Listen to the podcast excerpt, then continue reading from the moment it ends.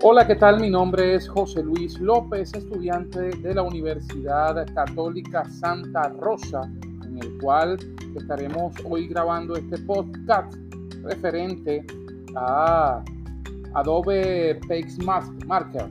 El software Adobe PageMarker es el programa de marketación de páginas ideal para profesionales de la empresa, de la educación, las pymes y los autónomos que deseen crear publicaciones de alta calidad como folletos, boletines, periódicos online.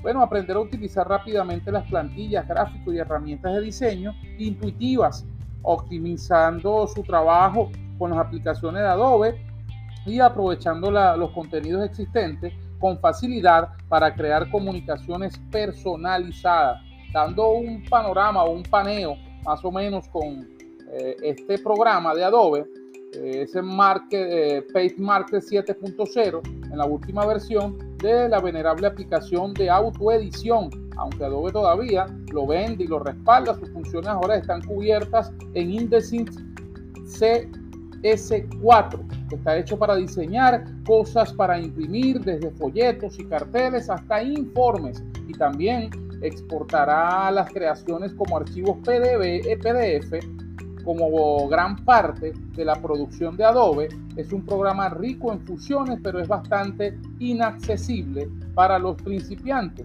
Cuenta con plantillas para trabajar y eso se recomienda como una forma de aprender lo que puede hacer con él. Adobe PageMarker 7.0 se lanzó originalmente en el año 2002 y está mostrando su edad. Fue diseñado para pequeñas empresas y profesionales y aunque es adecuado como editor de escritorio, la próxima generación de programas se adapta mejor al mundo actual.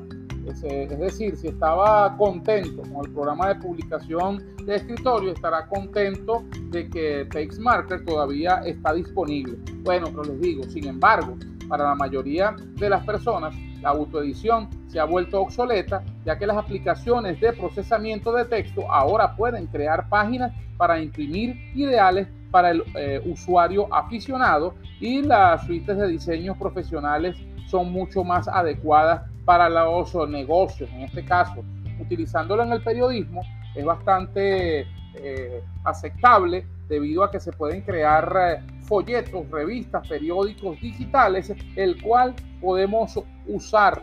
Así que la idea es poder utilizar estas herramientas para entregar, para facilitar a las personas la información y uniéndonos a la tecnología podemos brindar no solamente el trabajo que realicemos, sino también visualmente algo bien eh, bonito que la gente pueda leer y pueda ser aceptable.